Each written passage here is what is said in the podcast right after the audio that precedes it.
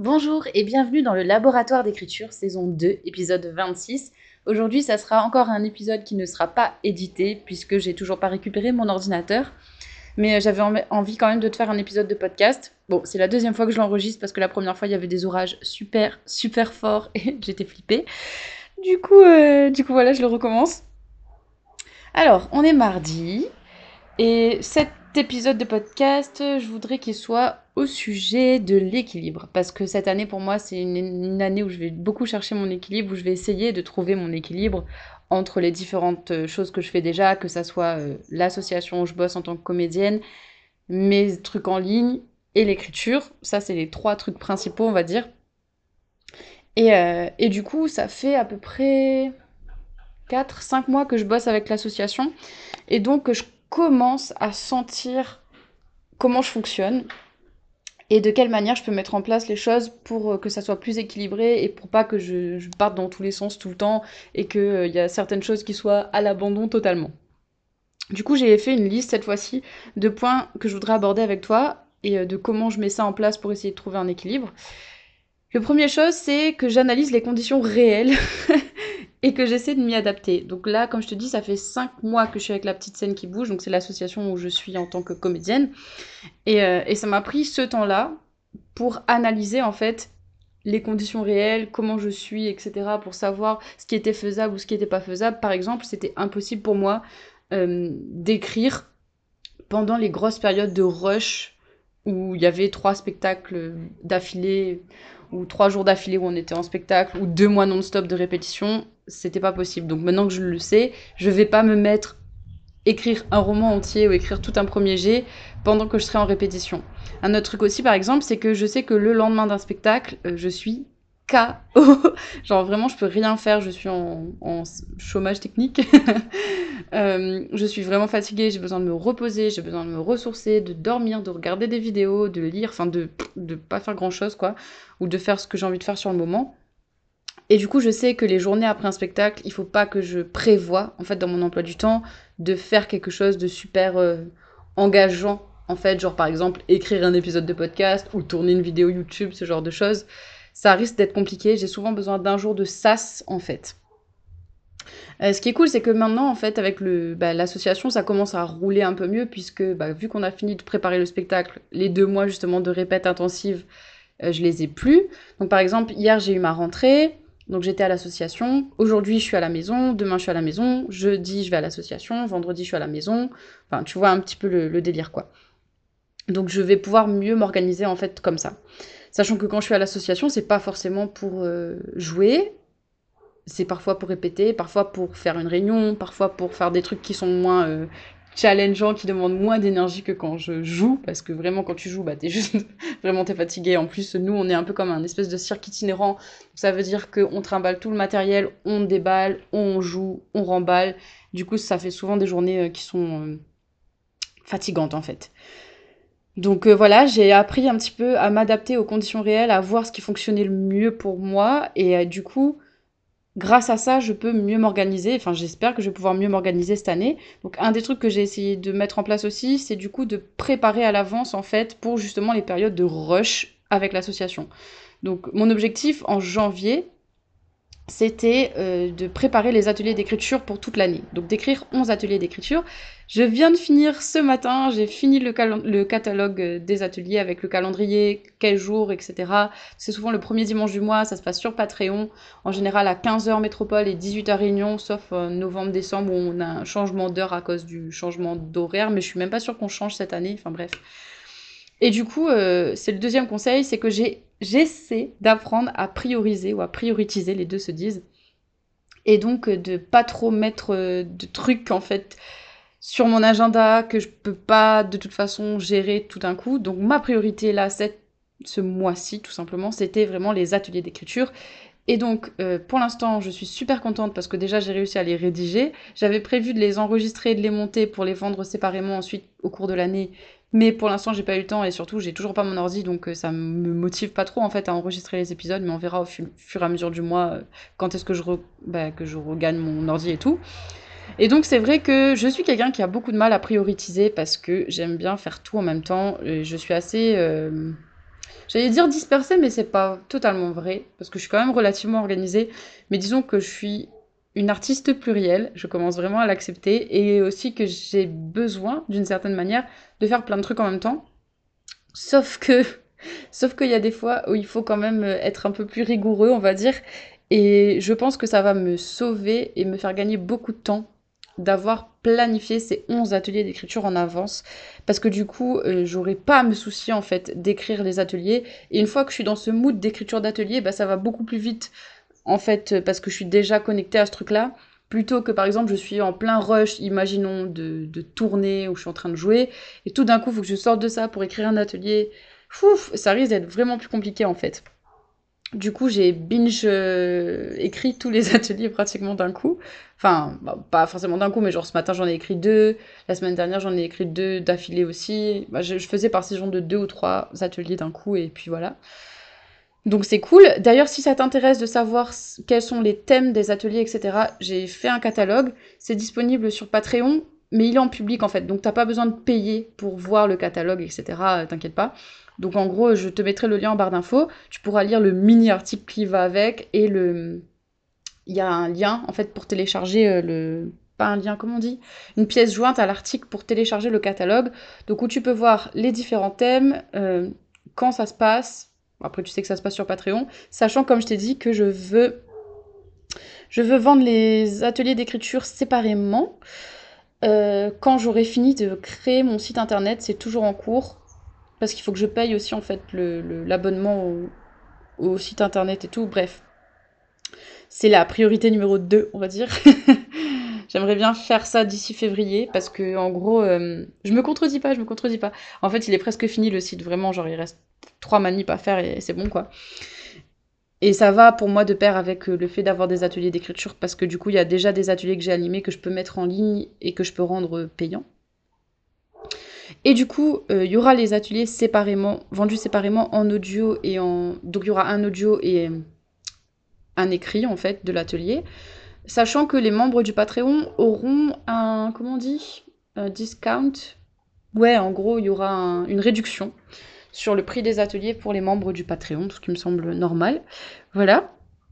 Même les plus petits paliers, on va dire. D'ailleurs, je suis en train de remodifier mon Patreon aussi D'ici février, il sera rouvert et, euh, et du coup, il y a quelques petits changements qui vont avoir lieu. Le palier à 10 euros et le palier à 20 euros vont rester, mais le palier à 1, 2 euros et 4 euros vont changer. Je t'en dirai plus un peu plus tard. Pas aujourd'hui, mais voilà, quand ça sera fait, quoi. Et, euh, du coup, d'ailleurs, il passe en euros. Donc tu pourras payer en euros, en fait, euh, parce que jusque-là, c'était en dollars. Donc voilà. Euh... Cette année, du coup, je te parlais des ateliers d'écriture en ligne, mais cette année, en fait, j'ai vraiment envie de développer cette activité des ateliers d'écriture, que ça soit en ligne ou en réel. Parce que déjà, je vais en animer avec l'association, et ça, je suis super contente, donc dans les écoles à partir de février. Mais aussi, ils m'ont proposé là de, planifier tout un truc pour euh, la nuit de la lecture. Donc c'est trop chouette, on va participer à la nuit de la lecture, on va jouer, et aussi on va... Euh, bah, du coup faire des animations et tout autour des livres. Donc ça, ça va être cool. Je suis en train de planifier ça aussi. Je n'ai pas pu le faire aujourd'hui parce que je voulais finir les ateliers d'écriture en ligne. Demain, ça sera euh, ma priorité. Ça sera de finir l'atelier pour euh, l'association. La, pour, et j'ai d'autres euh, propositions aussi en fait en réel, notamment dans des médiathèques et tout, pour animer des ateliers d'écriture. Donc c'est trop trop cool, franchement les ateliers d'écriture c'est un truc que j'adore. Je crois que je t'en avais déjà parlé, mais euh, j'ai vraiment, enfin c'est vraiment un truc que je kiffe en fait. Et euh, j'en ai parlé avec des gens qui animent des ateliers d'écriture régulièrement ou depuis longtemps.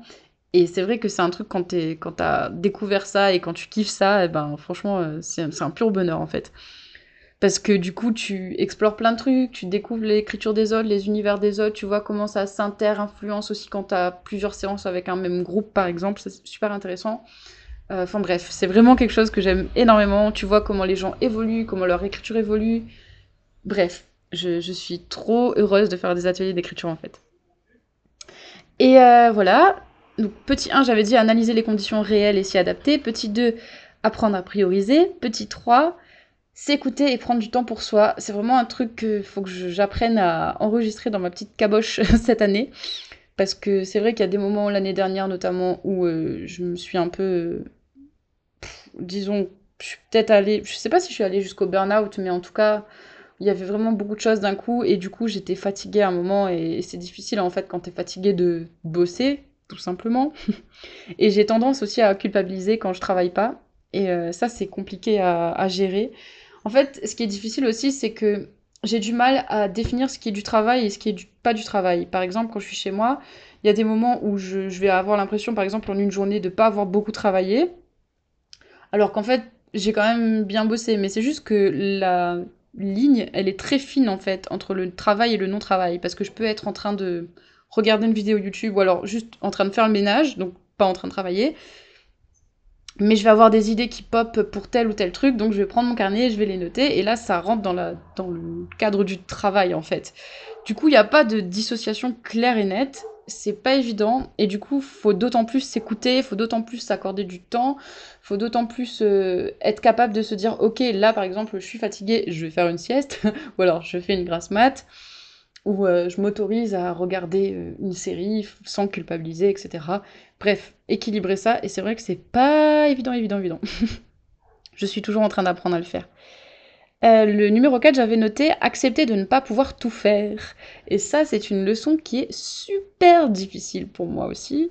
Encore une fois, hein, ça va avec le, fait de prendre du temps pour soi et de prioriser. En gros, j'ai tendance justement parce que je suis une artiste plurielle, que j'aime faire plein plein de trucs et que ça m'épanouit de faire plein de trucs, euh, j'ai une tendance à vouloir tout faire. Et du coup, à mettre plus sur mon plat que je ne peux porter. Je sais pas si l'expression est correcte. En anglais, je crois que c'est genre euh, take, don't take. C'est comment? Bref, je sais plus. En gros, euh, mets pas autant dans ta bouche que. Ah, mets dans ta bouche, bouche que ce que tu peux mâcher en fait. Don't take more than you can chew. Voilà, un truc comme ça. Et c'est ce que j'ai tendance à faire.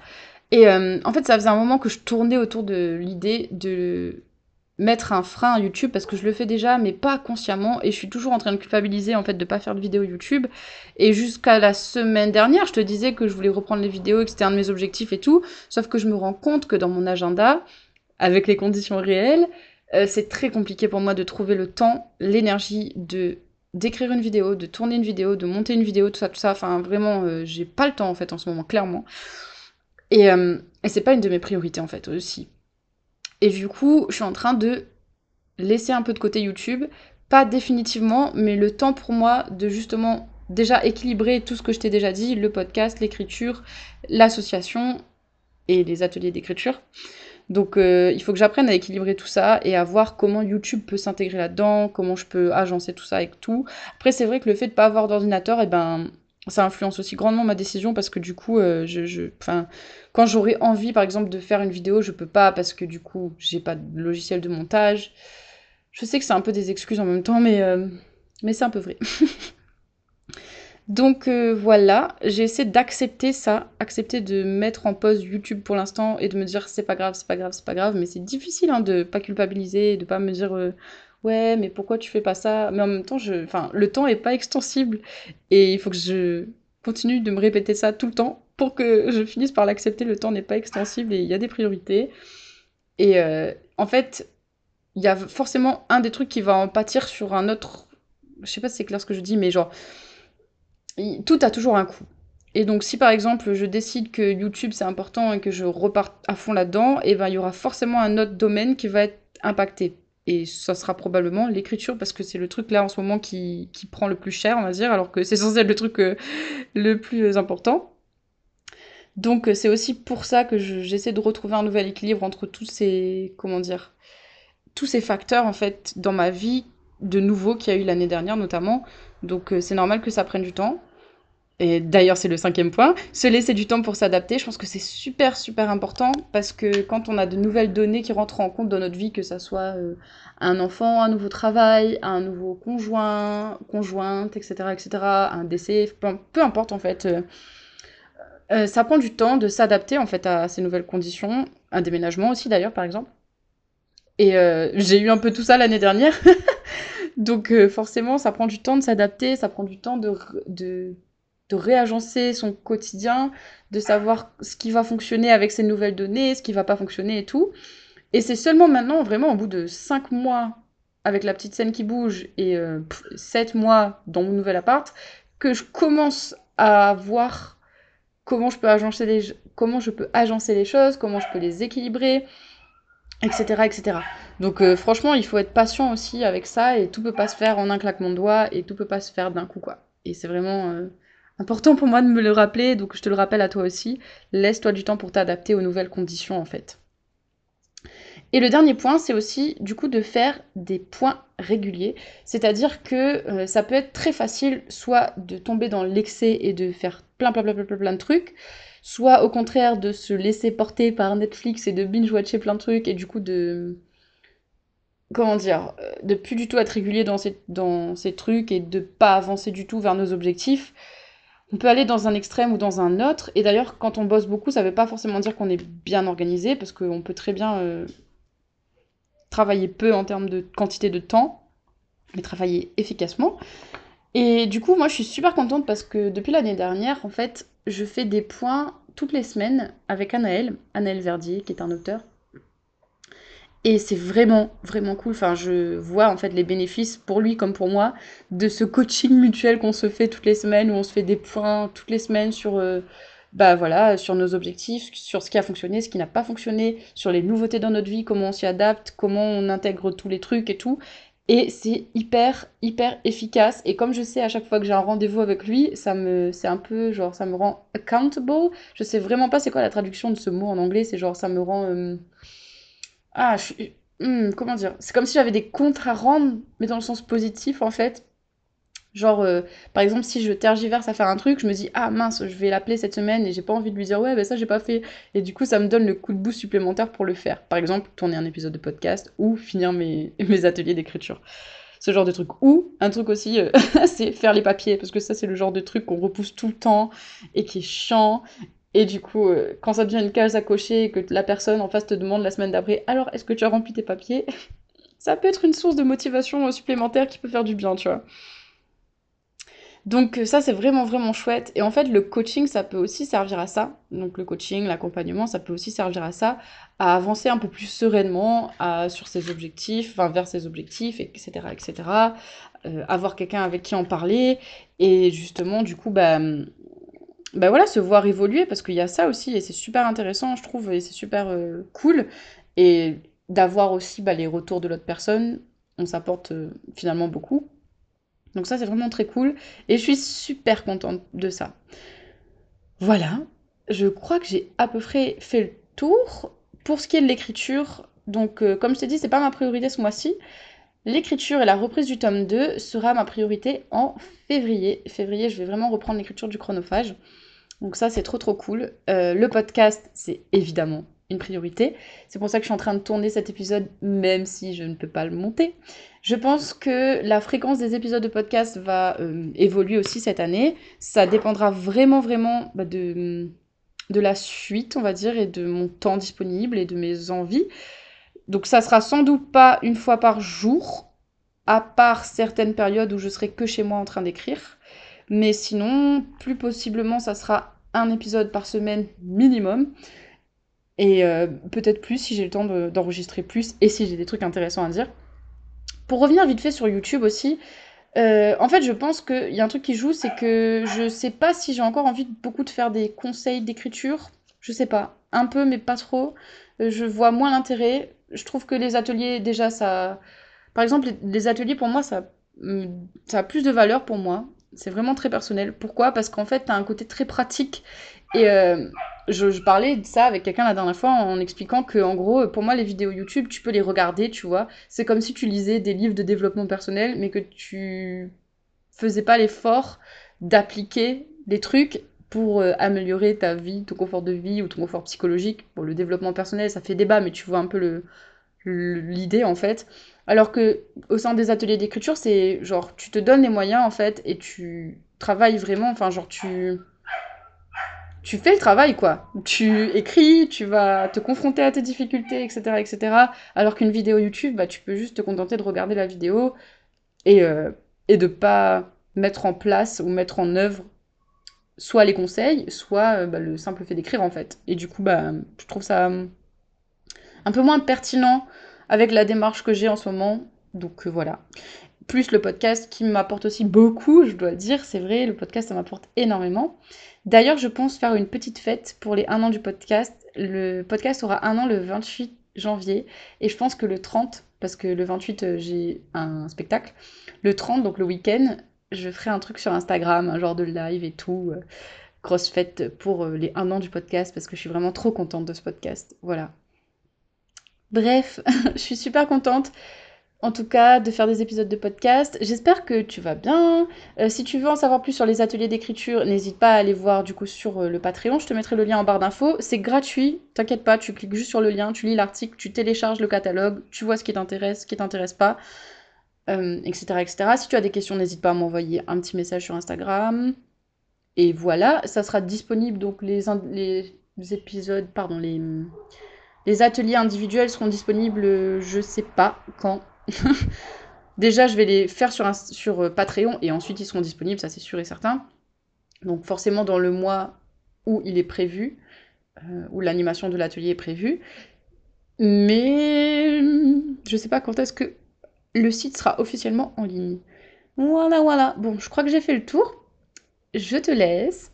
Je te dis à bientôt pour un nouvel épisode de podcast. En attendant, écris bien, prends soin de toi, prends du temps pour toi, du temps pour les gens que tu aimes, et euh, on se dit à la prochaine. Bisous